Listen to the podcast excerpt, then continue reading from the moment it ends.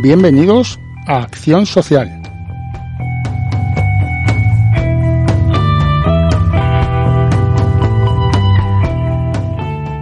Y en Acción Social, como siempre, tenemos los temas más variados. Planchamos un huevo o freímos una corbata, da igual. Pero hoy además tenemos uno de los temas más em, interesantes y que por desgracia están siempre en boga en nuestra televisión, en nuestras pantallas. Siempre, siempre tenemos algún disgusto en el día. Alguna víctima, alguna mujer es asesinada. ¿Por qué? Por la irracionalidad de las personas. ¿Y a quién tenemos? Pues tenemos a Andrea Cuesta García. Hola Andrea. Hola, Julián, encantada, muchas gracias. ¿Y quién es Andrea? Pues bueno, Andrea está en el grupo de investigación de victimología, Victim, de la Complutense de Madrid, ¿no es eh, cierto? Sí, eso es de la Universidad Complutense de Madrid. Y además estáis colaborando. ¿Con quién colaboráis? Pues ahora mismo estamos colaborando ya desde hace un tiempo porque nuestro grupo de investigación pues tiene un convenio con el Ayuntamiento de Coslada y hace un tiempo que venimos eh, colaborando en proyectos con el Ayuntamiento, pero ahora mismo estamos eh, trabajando con la Concejalía de Igualdad y Diversidad del Ayuntamiento de Coslada. ¿En qué consiste el trabajo que estáis eh, realizando ahora? Y coméntame si quieres alguno de los que habéis realizado anteriormente.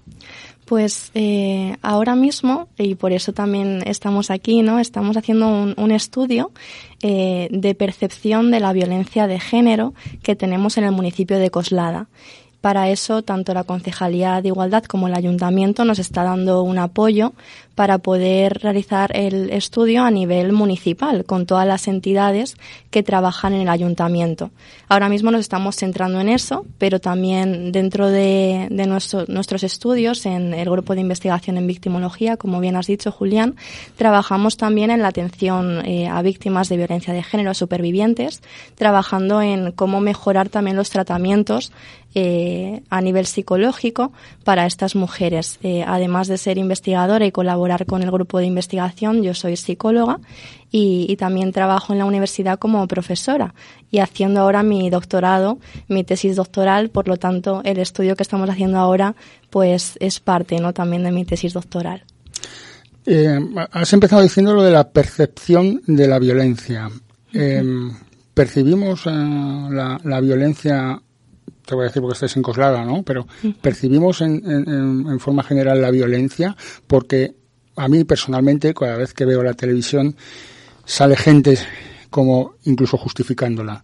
Mm. Me imagino que, que, que, esa persona no la percibe. Mm. Entonces, ¿cómo está a ese nivel la sociedad eh, cosladeña o, o, madrileña, española, y más allá, si quieres comentar, eh, en esa percepción, ¿tenemos alguna falsedad, alguna justificación? ¿Justificamos esa violencia? ¿Qué? Coméntame un poco. Pues mira, eso que me preguntas es muy interesante porque además es parte de nuestro estudio y ahora eh, estamos en la recogida de datos, ¿no? Lo que estamos haciendo es eh, pasar una encuesta que mide diferentes variables. Entre ellas medimos la incidencia de violencia que hay en Coslada con un cuestionario en el que se le pregunta tanto a la mujer como al hombre sobre eh, la violencia que ha podido ejercer o recibir, ¿no? Por parte de su pareja. Y además evaluamos mediante cuestionarios estandarizados en psicología cuál es la percepción qué pensamos sobre la violencia. Y lo que dices es cierto porque muchas veces justificamos la violencia ¿no? con algún tipo de mito o de creencia falsa. Por ejemplo, a veces tenemos la creencia eh, de que la violencia es provocada, por ejemplo, por el alcohol, por las drogas, porque un hombre no ha consumido alcohol, eso le hace ser violento. Pero la psicología, por ejemplo, entre otros muchos datos, eh, evidencia que eh, un hombre que ejerce violencia sobre una mujer no es simplemente porque haya consumido alcohol, sino porque porque existe la violencia ya de antes, ¿no? A veces es un pequeño detonante o facilitador. Pero eh, la pregunta sería, ¿es este hombre violento solo con su mujer cuando bebe alcohol? ¿También es violento con sus amistades, con su familia? Probablemente es violento con, con su pareja, ¿no? Y, percibimos la violencia, esa otra pregunta que, me estás haciendo, pues es lo que queremos evaluar con esta encuesta en el municipio de Coslada, así que pronto espero que cuando recojamos todos los datos pueda venir aquí para comentaros un poco sobre los resultados y, y que hemos encontrado en nuestro municipio. Pues espero que vengas y si no, ya lo tienes grabado, o sea que ya no te vas a poder escapar de esta. Ha quedado grabado. ah, ya se siente. Eh, muchas veces a la, al cometer un delito, mm. Mm, en este caso violencia de género, mm. eh, lo acabas de comentar, ¿no? Se echa la culpa a las drogas, se echa culpa al alcohol. Eh, personalmente, desde mi percepción, eh, es una excusa, porque realmente tú tienes eso dentro y a lo mejor el alcohol lo que hace es que lo desates con más facilidad. Pero no es, no es simplemente una excusa, ¿no? Lo del alcohol. Se, se observa mucho eh, esa excusa del alcohol o la droga a la hora de la violencia hacia la pareja o em, hacia la mujer. Bueno, ahora mismo eh, quizá eh, no pueda darte unos datos exactos, siempre me gusta hablar desde la evidencia ¿no? y, los datos, eh, pero sí que es verdad de determinadas poblaciones ¿no? sí que a lo mejor tienden más al consumo de sustancias o al consumo de alcohol.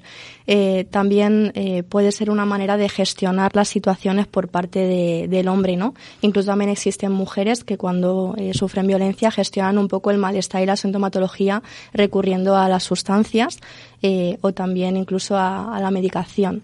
Em, y eso, eso realmente sí que puede ocurrir.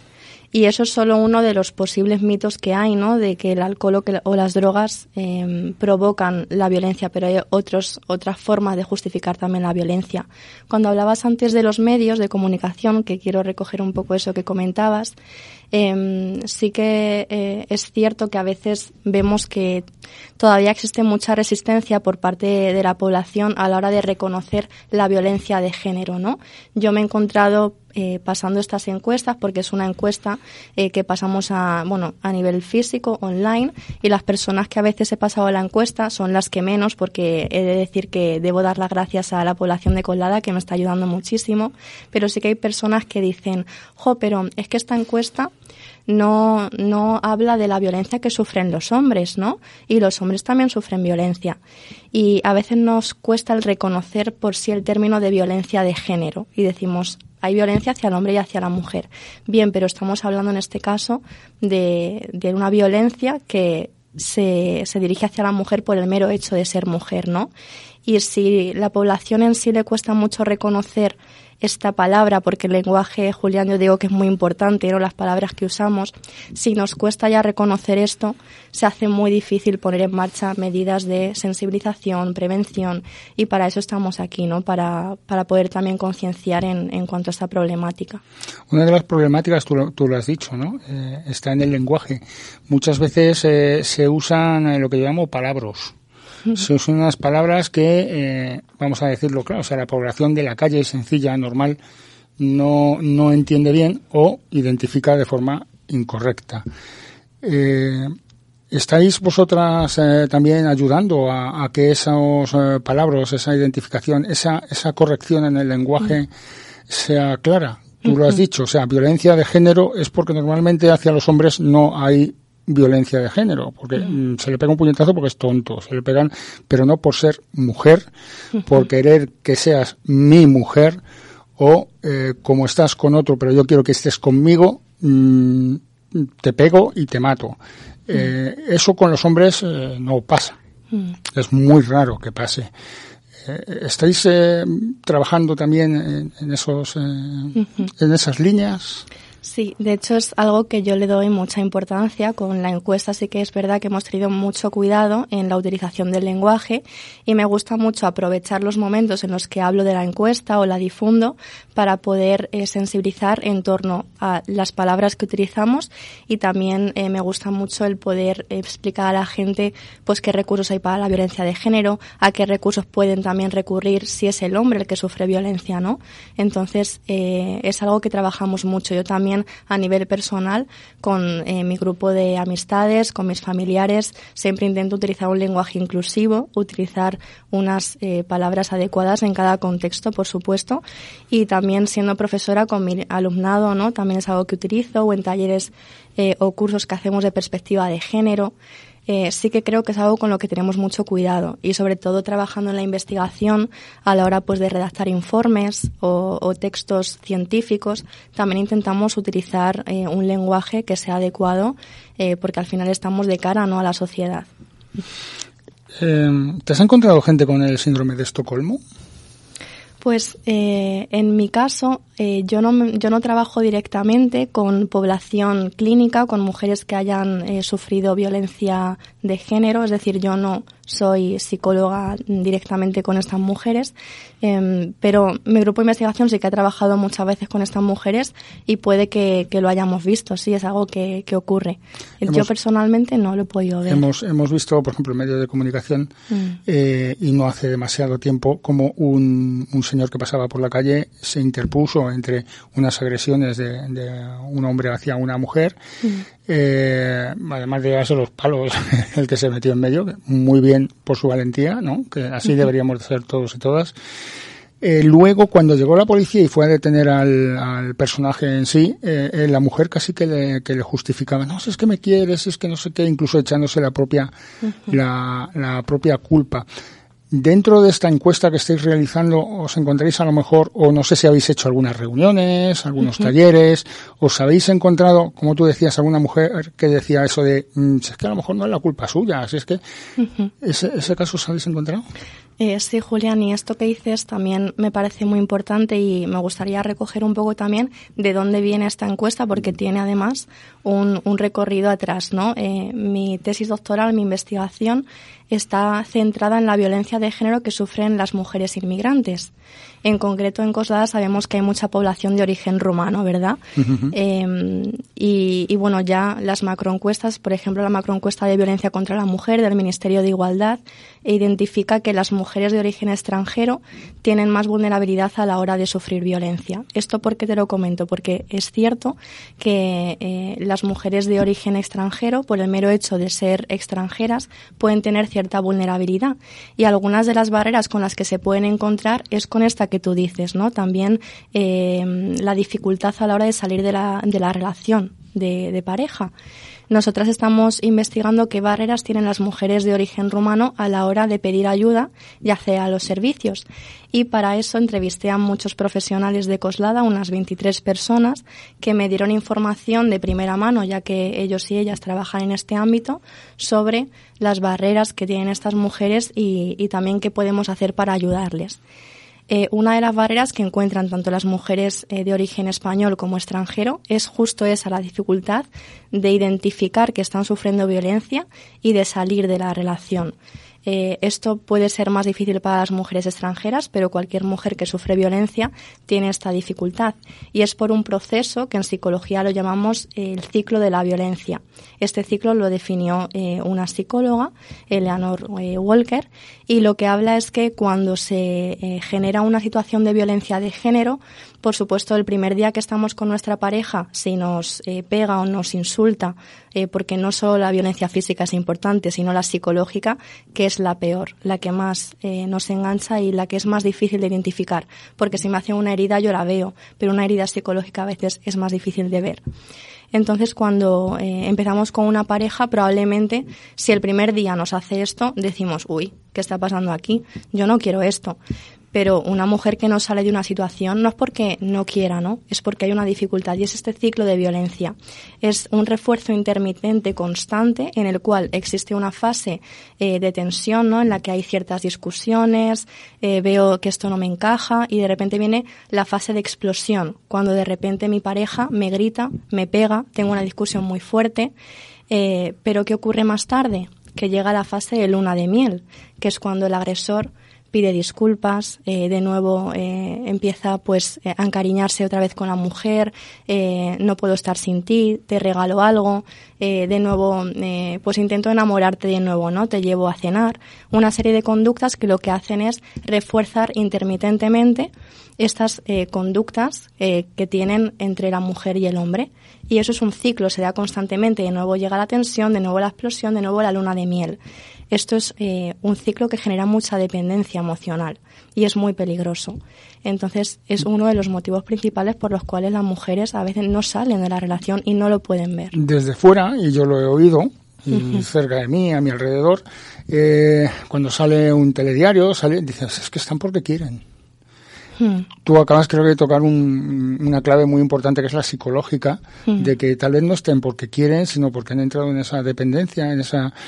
Eh, tú me imagino que sabrás explicarlo bastante mejor que yo. Y además eh, estás eh, comentando que pues tratáis con mujeres extranjeras, además, hmm. que están en un país que no es suyo, que su vínculo de unión es tal vez el familiar, que es en este caso su marido, y que tienen en casos miedo de denunciar porque, eh, bueno, en Rumanía ahora es eh, de la Unión Europea, eh, pero no sé cómo funcionaría el tema de que las extraditen o las expulsen del país por, por ser extranjeras.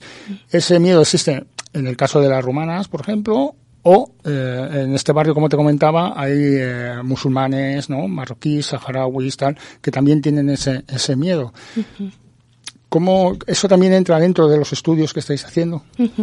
Sí, eso es. Dentro de las barreras que estas profesionales, y digo estas porque eran 22 mujeres y un solo hombre, estas personas que entrevisté, eh, identificaron muchas barreras que tienen las mujeres de origen rumano, pero sí que es cierto que otras mujeres de otros países lo pueden encontrar.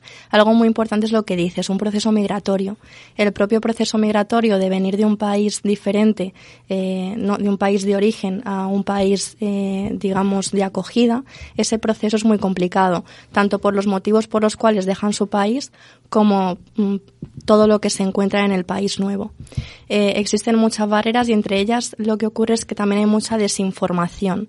No conocen qué servicios hay en el país de acogida, no conocen eh, qué ley tenemos en España, por ejemplo, en cuanto a la violencia, en Rumanía, eh, Julián, no existe el término violencia de género, ni no hay, ningún, no hay ninguna ley que a día de hoy eh, trabaje eh, en contra de la violencia de género. Se trabaja en torno a la violencia doméstica y esa ley lo que hace es considerar la violencia que existe de, de la mujer al hombre, el hombre a la mujer dentro del ámbito familiar, de los hijos a los padres y viceversa. No existe como tal el término de violencia de género.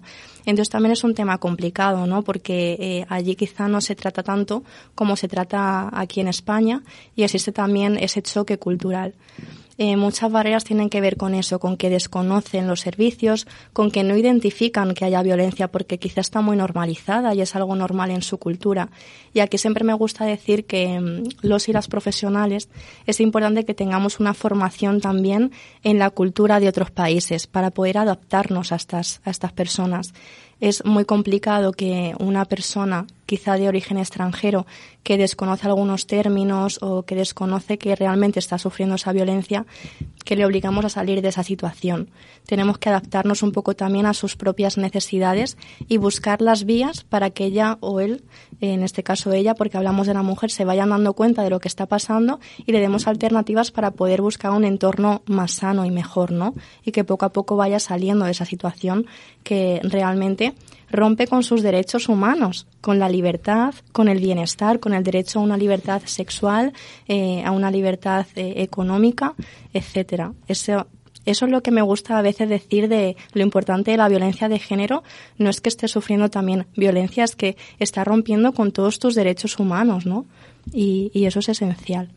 Este estudio que estáis realizando aquí en, en em, ¿Se prevé que esté enfocado también para posterior y después del estudio poner medios, poner soluciones, intentar informar, yo creo que de las, eh, como medio de comunicación que somos, lo que vemos más carente normalmente en casi todas partes es la falta de información, información real, no manipulada y que te compres la Play, pero tus derechos sociales, tus derechos humanos normalmente están como más escondidos. Da la impresión como que no, que no se quiere que la población sepa cuáles son el, tus derechos y, y, y, están ahí tapados, ¿no? Entonces es, buscáis que después llegar a hacer una oficina de informe. No sé, eh, ¿qué tenéis ahí para el post eh, informe?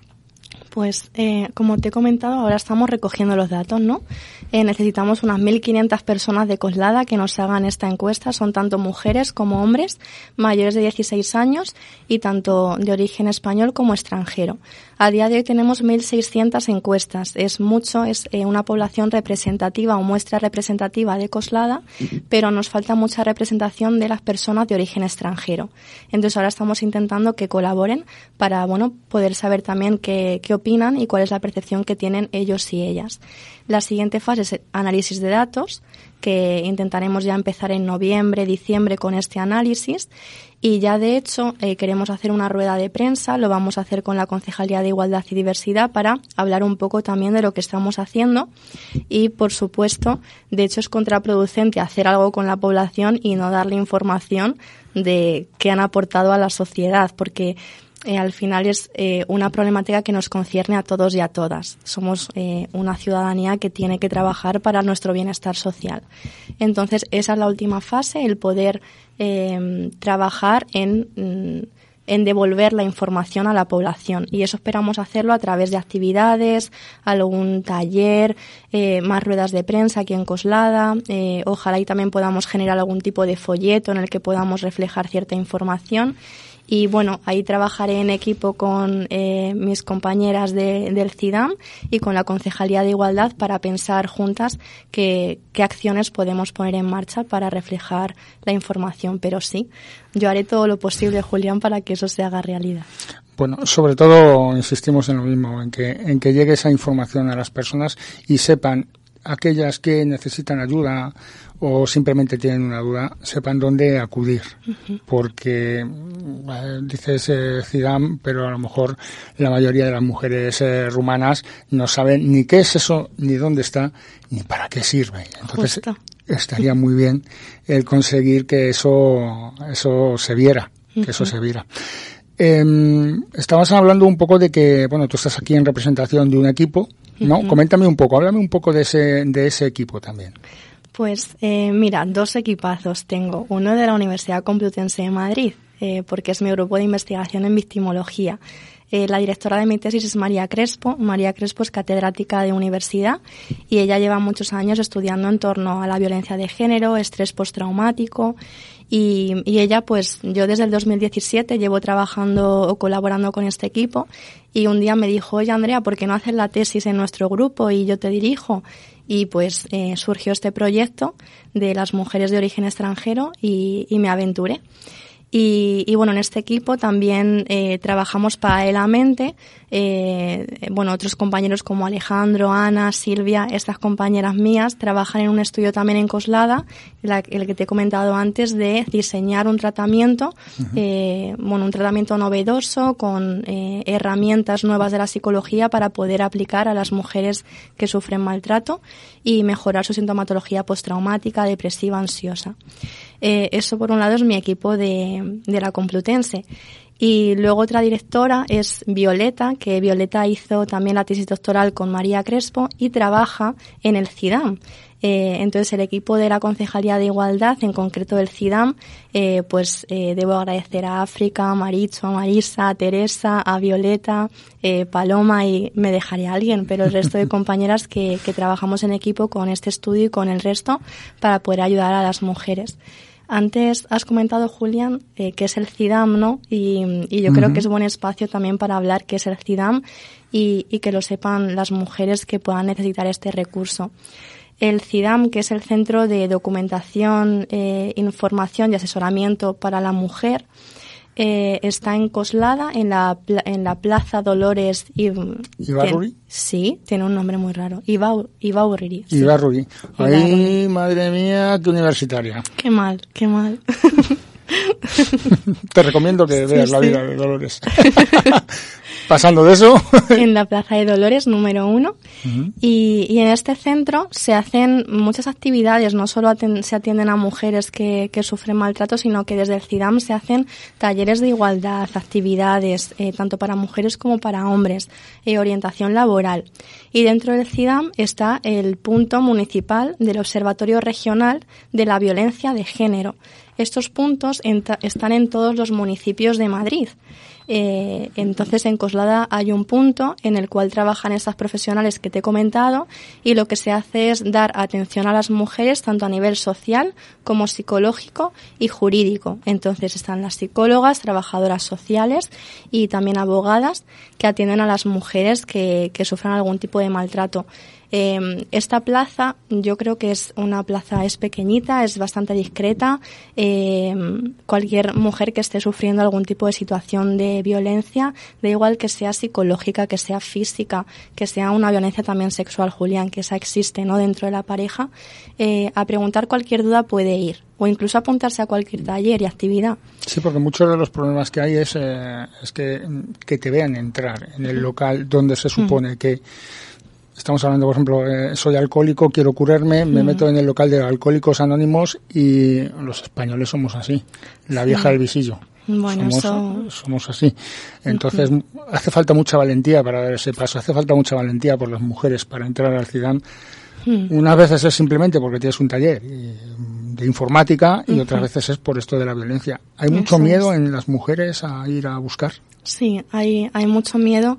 Eh, además de desinformación hay miedo, ¿no? Por eh, qué van a decir de mí, qué van a pensar, me van a creer y si me ve el agresor.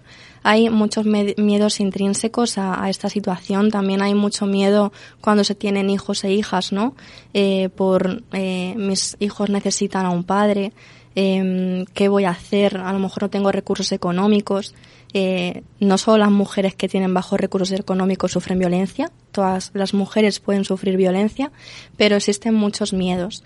Y, bueno, he de decir que eh, en el CIDAM, en el punto, eh, lo que se van a encontrar son profesionales que trabajan por y para ellas y que además se adaptan a lo que necesita la mujer. Nunca se le va a obligar a hacer nada que ella quiera. Si solo necesita información, va a ser bienvenida. Además, no solo se atiende a, las mujeres, sino también a hijos e hijas. Allí tenemos una psicóloga infantil que también atiende a menores y, no se necesita ningún tipo de denuncia, ningún tipo de orden de alejamiento en este punto en concreto para poder acudir. Eh, ante el miedo también, eh, buscando el CIDAM, el punto, van a encontrar también el teléfono, pueden llamar, informarse de este modo. También existe un correo electrónico Em, entonces, bueno, es muy valiente por su parte, pero eh, a veces existe ese sentimiento de vergüenza, culpabilidad. A veces hay que coger a la culpa y a la vergüenza de la mano y tirar con ella para dar el primer paso y dejar que otras personas te ayuden porque no podemos solas necesitamos a veces acompañamiento. Yo creo que esa es la clave y una de las cosas que estáis haciendo, ¿no? Que estáis acompañando y están viendo que, estáis ayudando. Mm. Y hay veces que necesitas esa mano que, se te ponga en la espalda, que no te empuje, simplemente que se apoye en ti y diga, aquí estoy a tu lado, para, para que estas personas eh, maltratadas den ese paso, ¿no? Eh, vamos a tomar un tema un poquito peliagudo. No sé si dentro del trabajo que estáis haciendo habéis incluido hablar con, con la policía. Habéis eh, decidido ir a lo mejor a policía local de Coslada, que a lo mejor ellos tienen un, un registro mm, un poco de las violencias más extremas. Eh, ¿Habéis eh, hablado con ellos? ¿Tenéis pensado hablar? Pues eh, el primer estudio que hice de las entrevistas a profesionales no pude contar con la presencia de la policía, pero sí que es verdad que tiene una representación importante en el punto y en el CIDAM. Eh, todos los años se celebra en el CIDAM eh, una mesa de violencia de género en la cual he tenido la suerte de asistir últimos años y lo que hacen es reunirse diferentes profesionales de entidades de Coslada para poder ver en conjunto las, los nuevos datos en torno a la violencia de género, eh, tanto las mujeres que atienden en, la, en el punto de violencia como a través del Biogen, que es una plataforma que utiliza la policía para registrar los datos de mujeres eh, con denuncia y en el, el, Biogen nos ayuda a evaluar el riesgo que tiene la mujer para eh, sufrir eh, quizá algún tipo de asesinato, ¿no? Eh, un feminicidio. Entonces se hace una evaluación del riesgo de esta mujer. Gracias a eso se emiten órdenes de alejamiento, se emite protección a la mujer y entonces en esta mesa la policía está presente. Ellas, ellos vienen y, y conversamos y se recogen todos los datos, se debate sobre qué mm, acciones están llevando a cabo. Personalmente no he podido todavía hablar con, con ellos, me encantaría. Eh, pero en la mesa sí que se hacen ese tipo de, de, acciones y creo que son fundamentales también. Creo que estaría muy bien el, el, que los cuerpos de, y fuerzas de seguridad del Estado, tanto la Policía Nacional como la Policía Local, que están aquí en Coslada, tienen las comisarías aquí, la local, lógico, la nacional, pues a la casualidad que también. Y, eh, y está justo detrás de, de los juzgados, además. O sea que no sé si estoy dándote mucho más curro, complicándote para Me que encanta. incluso te acercaras a, a los juzgados de, de Coslada, ¿no? Uh -huh. eh, porque eh, una de las grandes excusas que se ponían, ¿no? Eh, como te comentábamos antes, ¿no? Ese miedo a que vayas a denunciar y te echen del país, uh -huh. o como se ha llegado a, a, decir, que creo que eso está cambiando, creo me gustaría pensar que es verdad, que eh, no son escuchadas correctamente de las mujeres a la hora de denunciar. Uh -huh. ¿no? Y eso, tal vez hay 100.000 casos que se les escucha correctamente, pero la voz más eh, potente uh -huh. eh, y la que te llama la atención es de esa a la que se han reído de ella. Uh -huh. ¿no? en, en, ese caso, bueno, a mí me gustaría si no habéis tratado ya esos esos datos, estaría bien que los tratarais. Estaría muy bien. Estaría sí. muy bien. ¿no? Ay, sí. qué, marrón te estoy metiendo. Mucho trabajo, Julia. Sí, sí de hecho, algo que también contemplamos con nuestro estudio, eh, porque bueno, hoy estamos mezclando mis dos estudios, el, el de las mujeres de origen rumano, el, la encuesta que estamos pasando, que es tanto uh -huh. eh, a personas españolas Pero están relacionados, al justo, fin y al cabo. Sí, sí, porque uh -huh. es todo de un mismo proyecto, es una línea de investigación. Eh, entonces, eh, se me ha olvidado lo que te iba a decir, Julio. Sí, en cuanto, en cuanto a la policía, una de las medidas que queremos poner sí. en marcha es el poder concienciar a todas las profesionales que trabajan en este ámbito, a todos ellos y ellas, eh, sobre este conocimiento que vamos a adquirir gracias a la investigación, porque la ciencia está para eso, para servir a la ciudadanía. Y uno de los aspectos que han sido clave también, eh, que se han identificado por parte de profesionales, es la falta de formación que a veces eh, tienen en violencia de género, en nivel, en niveles culturales. En... Qué gran melón has abierto. sí, sí, sí. De hecho, bueno, es que no solo ocurre en la policía, que tú lo has nombrado, sino en, en otros ámbitos. Y no solo de, desde la violencia de género. En institutos, en colegios, ahí también habría que verlo, ¿no? Eso es. Entonces, sé que cada vez más hay una conciencia más grande en torno a la violencia de género. Cada vez hay más formación gracias a los planes que, que van saliendo de igualdad pero es algo que quizá falta y que tenemos que ponerlo sobre la mesa, porque el conocimiento es poder y, y, si entendemos mejor qué es la violencia de género, por qué viene, qué miedos pueden existir, cómo necesita una mujer que le tratemos cuando acude a consulta, a hacer una denuncia, eh, a cualquier tipo de entidad, con eso vamos a poder ayudar mejor a la población, no solo en violencia de género, en cualquier tipo de, especialidad o de ámbito. Entonces sí que nos gustaría también poner en marcha más adelante, porque esto es un proceso, pues eh, algún tipo de, medida de, de, formación, ¿no? Estaría muy bien porque eh, tú lo has dicho, una de las palabras que has dicho ha sido que, que es un estudio científico. Normalmente la ciencia es muy, muy científica y poco, poco empática, poco de corazón, ¿no? Tú también eres psicóloga, con lo cual sabes perfectamente que cuando te dicen, no, es que dos y dos son cuatro, que sí, que son cuatro, pero un cuatro cariñoso, coño. No, eso muchas veces falla, ¿no? Eh, eh, notáis que que tal vez otros estudios y vosotros estáis intentando solucionar eso mm, son como de no no hay cinco más cuatro más tres dos han enterrado tres han mm.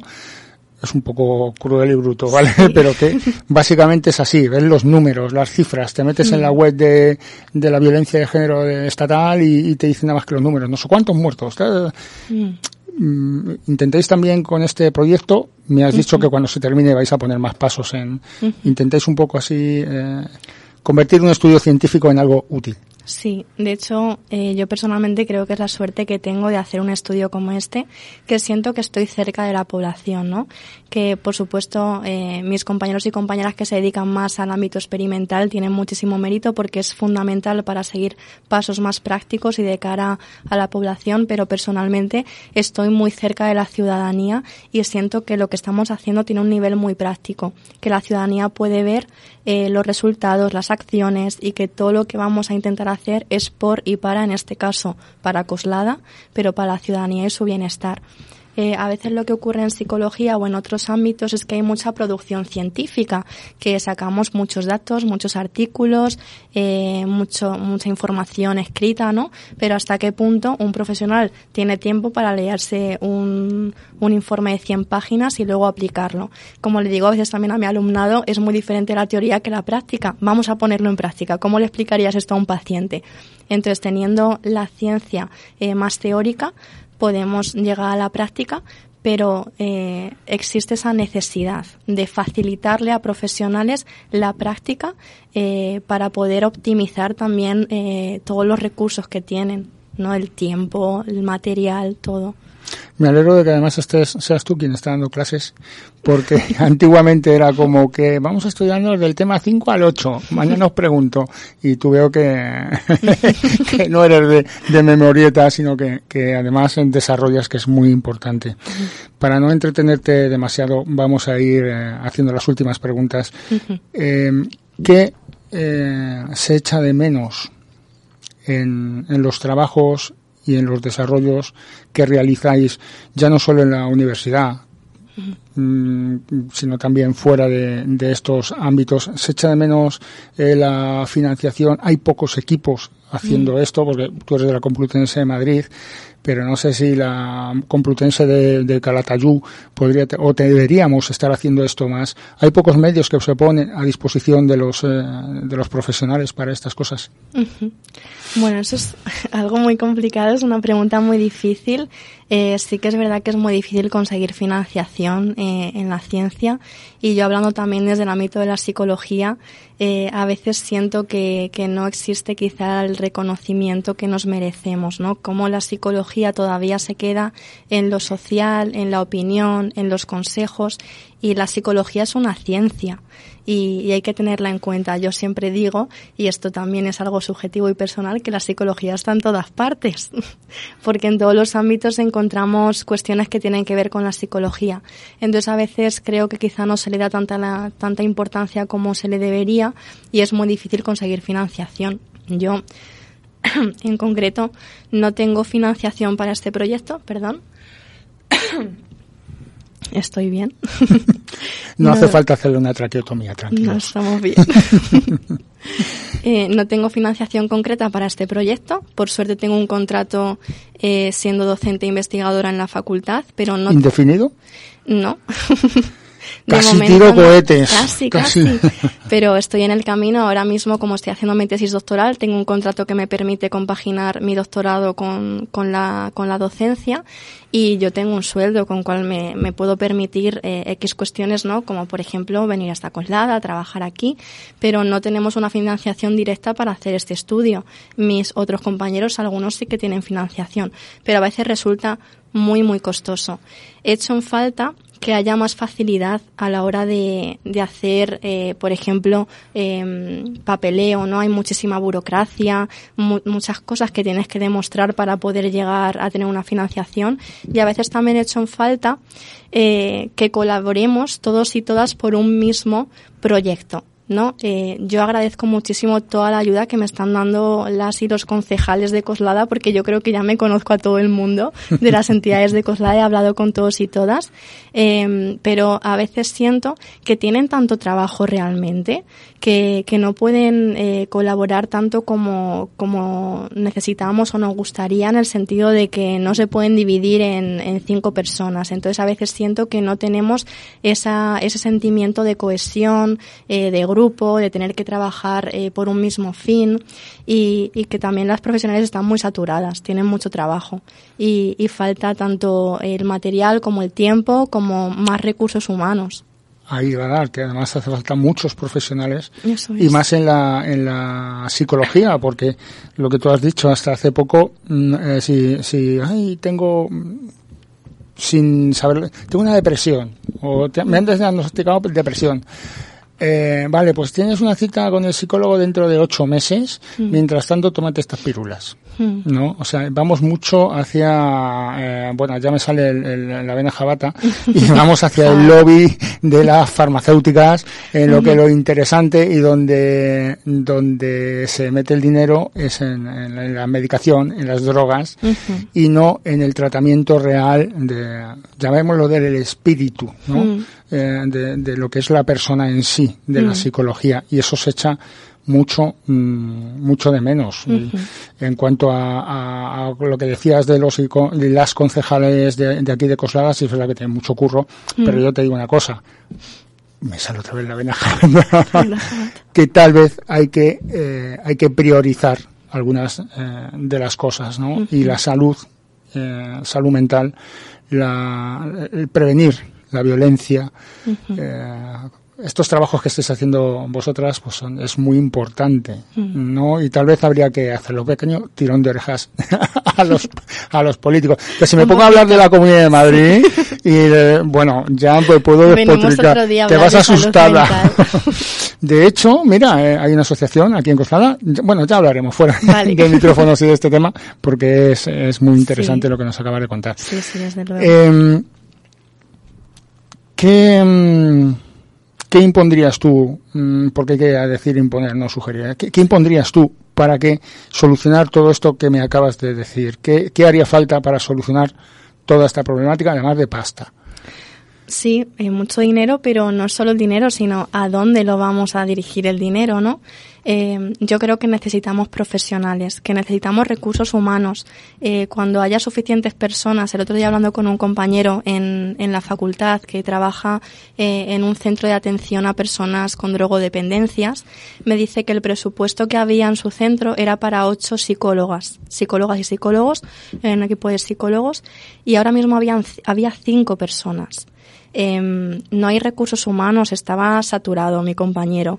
Eh, decía que em, él trabajaba por y para sus eh, pacientes, es una población muy complicada, eh, pero que a veces el mero hecho de sentirse pues un poco solo, sin apoyo, sintiendo que el sistema eh, literalmente me dijo que no le estaba tratando bien, eh, esa manera de trabajar es muy complicada.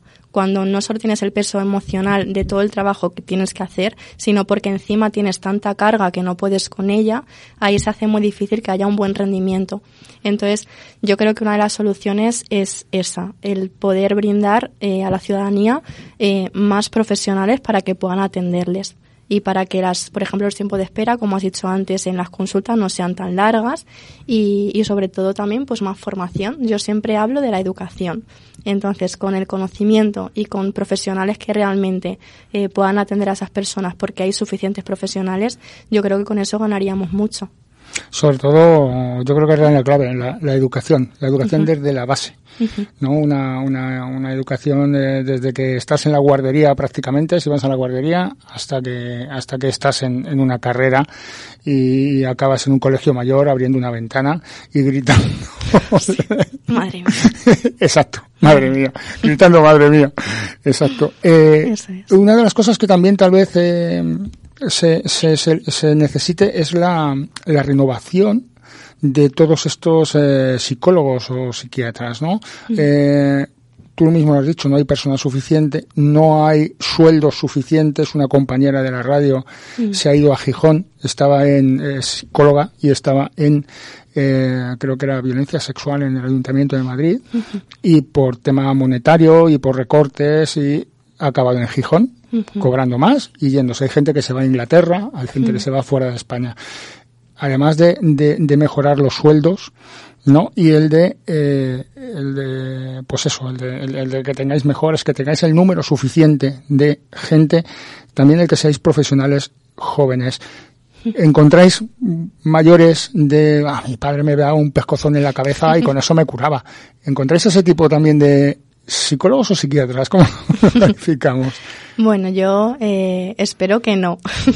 siempre, siempre lo habrá, pero a mí eh, siempre me gusta decir que hay de todo en el ámbito.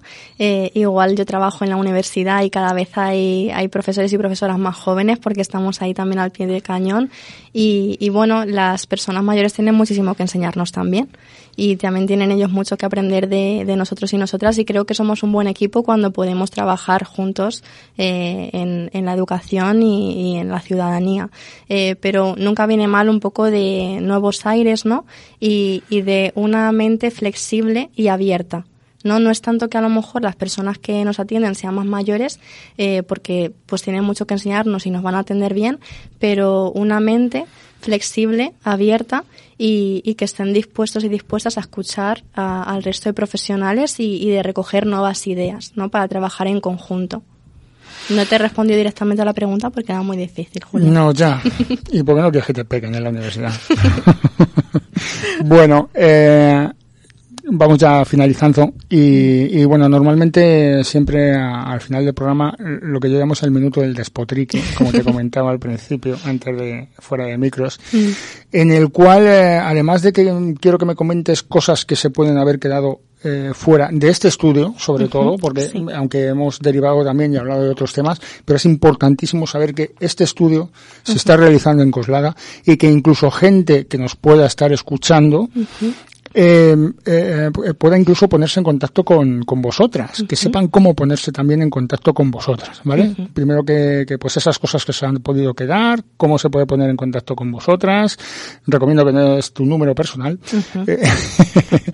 algún mail, alguna forma de contacto, y luego al final quiero que me digas que me despotriques, que digas, yo qué sé, mira, en lugar de llamarte Andrea, te llamas a Manolo y que lances, bueno, que, que también pegues eh, sin, sin censura un tironcillo de orejas a quien haya que pegarlo, si es a sí, la población y a quien sea, si hace falta pegarlo, ¿vale? Uh -huh. Nos dejes, esta noche no cenas, pues eso, ¿no? nos dejes sin cenar esta noche. Entonces, Andreita. vamos a... Andreita, sube para arriba, cómete la ropa. Bueno, saludos, Andrea Cuesta. Ya hemos contestado, ¿no? Vamos a saludar al señor padre de Andrea, que se llamaba, ¿cómo? Pedro Cuesta. Pedro Cuesta. Que vaya cachondito tuvisteis con Pedro Cuesta, ¿eh? cuando fue presidente de la, de la, de los Papá, te quiero. Eh, un día te vienes, Pedro, y hablamos. Entre tú y yo. De la comunidad. Quiero saber por qué ella decidió eh, estudiar la psicología. no. Bueno, vamos a dejar esto que, que no podemos tirar otra media hora de cachondeo. Total. Es bueno también en unos temas tan serios uh -huh. el tener un poco de humor. Yo creo que el humor, la sonrisa siempre es terapéutica también. ¿no? Uh -huh. Pues eso. Háblame un poco, pues eso, qué formas tienen de contactar con, con vosotros y qué cosillas nos han podido quedar un poco en el tintero sobre, sobre este proyecto.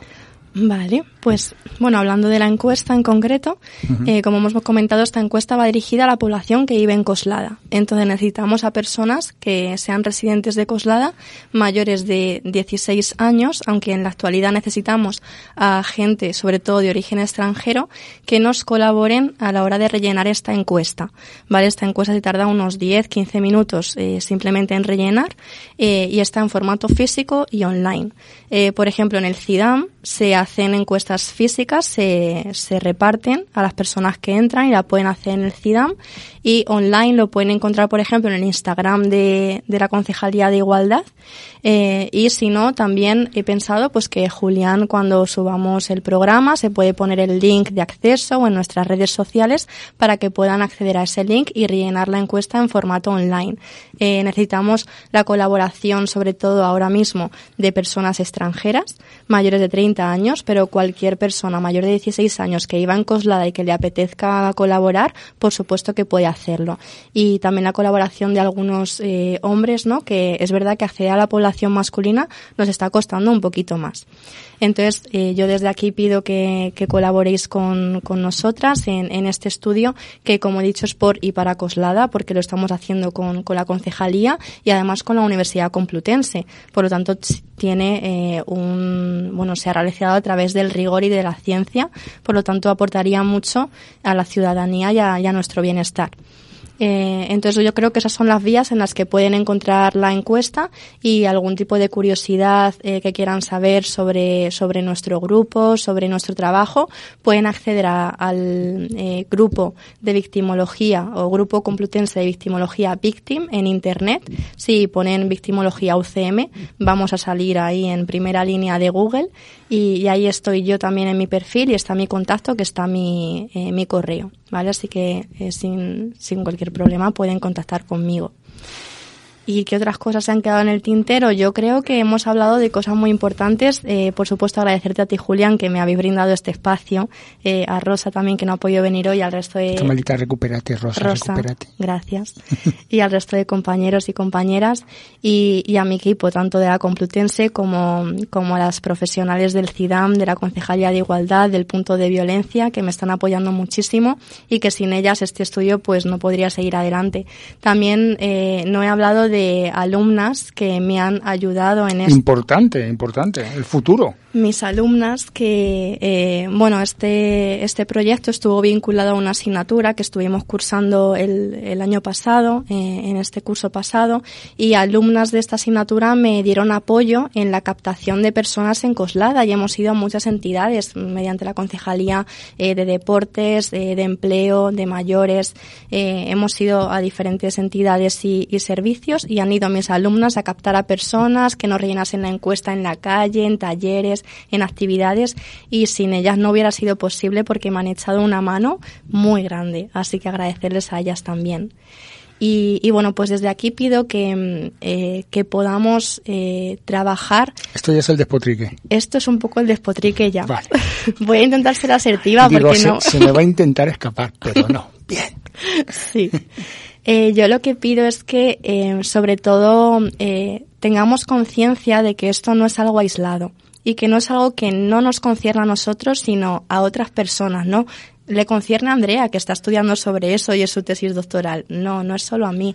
Es que este trabajo es para la ciudadanía, para poder saber qué es lo que necesitan y con esa información que nos van a dar con esta encuesta vamos a saber qué necesitan. Si no la realizan, no voy a conocer, la ciencia no va a conocer qué tenemos que hacer para mejorar el bienestar de, la comunidad, no el bienestar de la población. Entonces a veces lo tenemos como algo aislado, a veces perdemos un poco el altruismo, la voluntad de ayudar eh, sin recibir nada a cambio. Entonces a veces eh, siento eh, esa falta de altruismo o, de sentimiento de grupo, de sentimiento de comunidad. Y yo animo a la gente que, que podamos un poco pensar en eso, ¿no? En mirar hacia adentro y decir, oye, ¿tengo yo algo que hacer con esto? Al final la violencia de género nos concierne a todos y a todas porque en mayor o menor medida eh, seguro que conocemos a alguien que ha sufrido esta violencia, lo hemos visto en los medios, conocemos a alguien que conoce a alguien que lo ha sufrido, eh, tenemos familiares eh, que no solo han sufrido violencia de género, sino otros tipos de violencias. entonces, hasta que no nos pasa, a veces no nos damos cuenta. Esto parece un poco así, algo típico, ¿no? Hasta que no me pasa, hasta que no nos pasa, no nos damos cuenta, pero a veces parece eso de verdad. Y la violencia de género nos concierne a todos y a todas. Entonces, yo pido que un poco hagamos conciencia y miremos para adentro y pensemos si realmente tenemos algo que hacer con esto y, ver qué puedo hacer yo para ayudar. Pues a lo mejor realizar una encuesta ya es algo, ¿no? Pero, pero muchas cosas más seguro. Pues sí, ¿no? Hemos pasado de, escuchar cómo discutían los vecinos o incluso había golpes. Eh, no hay que quedarse escuchando con el vaso en la pared, ¿no? Hay que, hay que interactuar, hay que hacer algo. a veces una llamada salva una vida. Y lo que tú has dicho, hay que dejar de mirarnos el ombligo un poquito e intentar eh, colaborar. Yo, mira, una de las cosas que has dicho, que hay pocos hombres que realicen la, la encuesta, estoy muy seguro de que mucho es porque el hombre tiene miedo a realizar esa encuesta y darse cuenta de que tal vez ha hecho maltrato. Y eso es muy duro, el reconocer que tal vez hayas hecho maltrato. Yo, eh, bueno, dices, bueno, es que estoy haciendo micromachismos. Luego lees y dices, no, no, no, son megamachismos los que mm. estoy haciendo. Pues esto es igual. Tal vez no sabes, no te das cuenta de que estás teniendo un maltrato psicológico hacia tu pareja. Mm. Y esto te puede hacer también mejorar en eso. ¿No? Creo que es algo importante. No hay que tener miedo a mejorar. No hay que tener miedo a ser consciente de que tal vez estás haciendo daño a una persona a la que quieres. Y que el hombre también puede pedir ayuda, ¿no? Y eso yo creo que es una parte importante. Lo que pasa es que necesitamos esa conciencia, ¿no? De, de, saber que lo estamos haciendo y que estamos ejerciendo esa, esa violencia.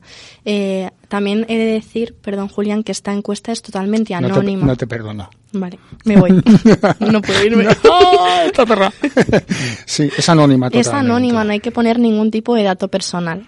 ¿Vale? Y es eh, confidencial en tanto en cuanto eh, la información va a ir directa a una base de datos y solo las personas del grupo de investigación accedemos a esa información, pero no hay que poner ningún tipo de dato personal como nombre, DNI, nada que nos identifique. Entonces eso es importante. A la hora de hacerla online tampoco se queda registrado el correo, así que es totalmente anónima.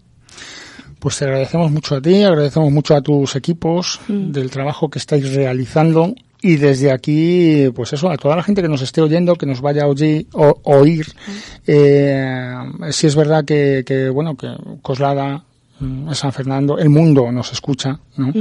Pero que seamos conscientes, que no nos miremos al ombligo, que participemos, que intentemos ayudar, que, que también eh, pensemos eh, quién es el que da los medios o las que dan los medios a, a, esta juventud que viene empujando fuerte con estudios y que tiene ganas de hacer las cosas bien y de mejorar nuestra sociedad. ¿Verdad? Yo no quiero decir que el ala de, de economía de la universidad no sirva para nada, aunque nos suban el petróleo, pero sí es verdad que el ala de psicología y todo lo que estáis eh, trabajando por desgracia, cada día está más en boga. Mm. Recordamos los 11 suicidios diarios que hay, que es una burrada. Ya hablaremos fuera de micro para realizar algún programa de esto con asociaciones de Coslada como ASAMEC, a los cuales les, saludamos ahora. eh, y mucha de esa gente también que se suicida son mujeres que ya no aguantan más y no tienen esa ayuda o que la van a tener dentro de ocho meses según el médico. Con lo cual eh, ya no me quiero es que hay mucha información que dar aquí, hay ¿eh, mucho, Julián. Hay mucho, hay mucho en poco tiempo, por eso, por eso ya hemos dicho y que coste que si no vienen aquí a hacer ellos y ellas su programa es porque no quieren, que lo sepan, es culpa de ellas o porque no tienen tiempo. También es verdad, ¿no? Muchas gracias, Julián. Pero bueno, aquí, aquí esta es vuestra casa. Muchas gracias por la labor que estáis haciendo. Muchas gracias a, a CIDAM, al Ayuntamiento de Coslada, por, sí. por colaborar aquí. Uh -huh. eh, que pongan un poquito más las preferencias hacia lo que tienen que ser los políticos. Pero bueno, todo, he de decir, ámbito, ¿eh? sobre todo, eh, que lo que menos me he encontrado es poca colaboración. Lo que más me he encontrado es lo bueno. La colaboración y todas las profesionales, todos los profesionales de Coslada me han abierto las puertas, he ido a muchos talleres, me han tratado fenomenal, eh, a mí y a mis alumnas, y he de agradecérselo muchísimo, porque, bueno, he tenido una, una buena eh, sensación, ¿no? Cuando, cuando he ido a, a, recoger las encuestas o a captar a personas. Lo primero que me he encontrado es a gente colaboradora. Sí que es verdad que luego existen las excepciones, que es importante recalcarlas también. Eso es importante. Además son las que más se notan. Las excepciones a veces, a veces son las que más se notan, ¿no? Pues bueno, pues a los que no son excepciones, a los que se han portado bien, si quieren un abrazo de Julián de Radio Jabato, que se vengan por aquí. Sí. Yo les pego un abrazo de oso, así como Dios manda, ahí a, a romper huesos. son los mejores abrazos. ¿Verdad que sí? Pues eh, lo dicho, muchísimas gracias, gracias por estar en Acción Social, gracias por informarnos y haciendo las cosas claritas, que sobre uh -huh. todo es lo que lo que hace falta y esta es eh, tu casa. Gracias. Y como, bueno, todos y todas las que nos escucháis eh, por la radio eh, habéis oído, especialmente los y las de Coslada acceder a estos eh, a estos enlaces que vais a ver ahí abajo luego que pondremos eh, al, subir los programas eh, pondremos esos enlaces ahí eh, ya sabéis, como nos dijo nuestro colega Enrique Villarreal, el drogas nos, eh, nos dijo, ¿podéis usarlo? Pues yo lo reviento y lo exploto del todo. Recordad que mañana será otra vida. ¡A Popoto!